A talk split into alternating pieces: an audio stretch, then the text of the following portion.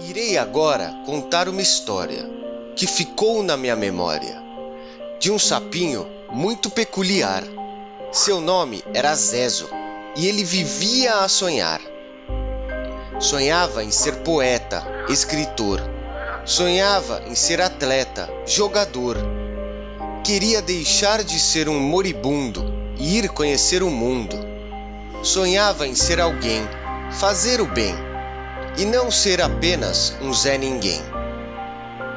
E o que ele mais queria era ensinar os outros sapos a sonhar também.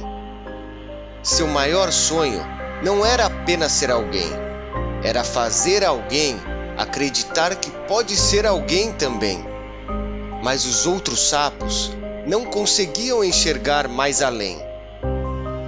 Ficavam a julgar e a xingar Diziam que Zezo era apenas um sapo e não deveria sonhar. Pare de ser maluco, senão vou mandar te internar. Onde já se viu um sapo sonhar? Você não sabe ler e muito menos escrever. Você é apenas um sapo gordo, feio e que tem verrugas em todo lugar.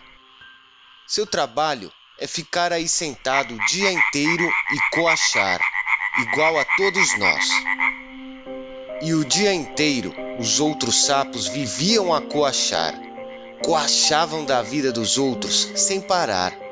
E enquanto isso, Zezo continuava a sonhar, nem ligava para todo aquele coachar. Zezo percebeu que todo aquele coachar apenas faziam ele deixar de focar em seus sonhos e começar a se preocupar. E pior ainda, acreditar naquele coachar. Será que é verdade que eu não tenho capacidade? Sou apenas um sapo, ninguém vai me respeitar. Se eu sair desse lago, não vou conseguir me adaptar. Todo mundo vai rir e ter nojo de mim. Não vou inspirar ninguém. Melhor eu continuar assim. Pois sonhar não faz mal para mim. Mas no meio de todo esse barulho, quando ele volta a se concentrar apenas no som de seu respirar, ele deixa de ouvir todo aquele coachar. E no meio daquele silêncio, ele consegue realmente escutar o que o pulsar de seu coração tem a falar. E esse pulsar deve falar mais alto do que qualquer coachar.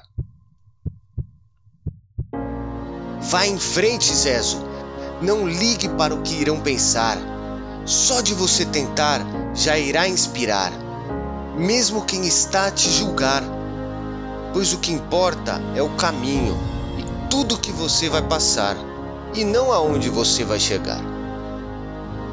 E Zezo decidiu de uma vez por todas daquela vitória régia pular e deixar de apenas sonhar para então começar a realizar.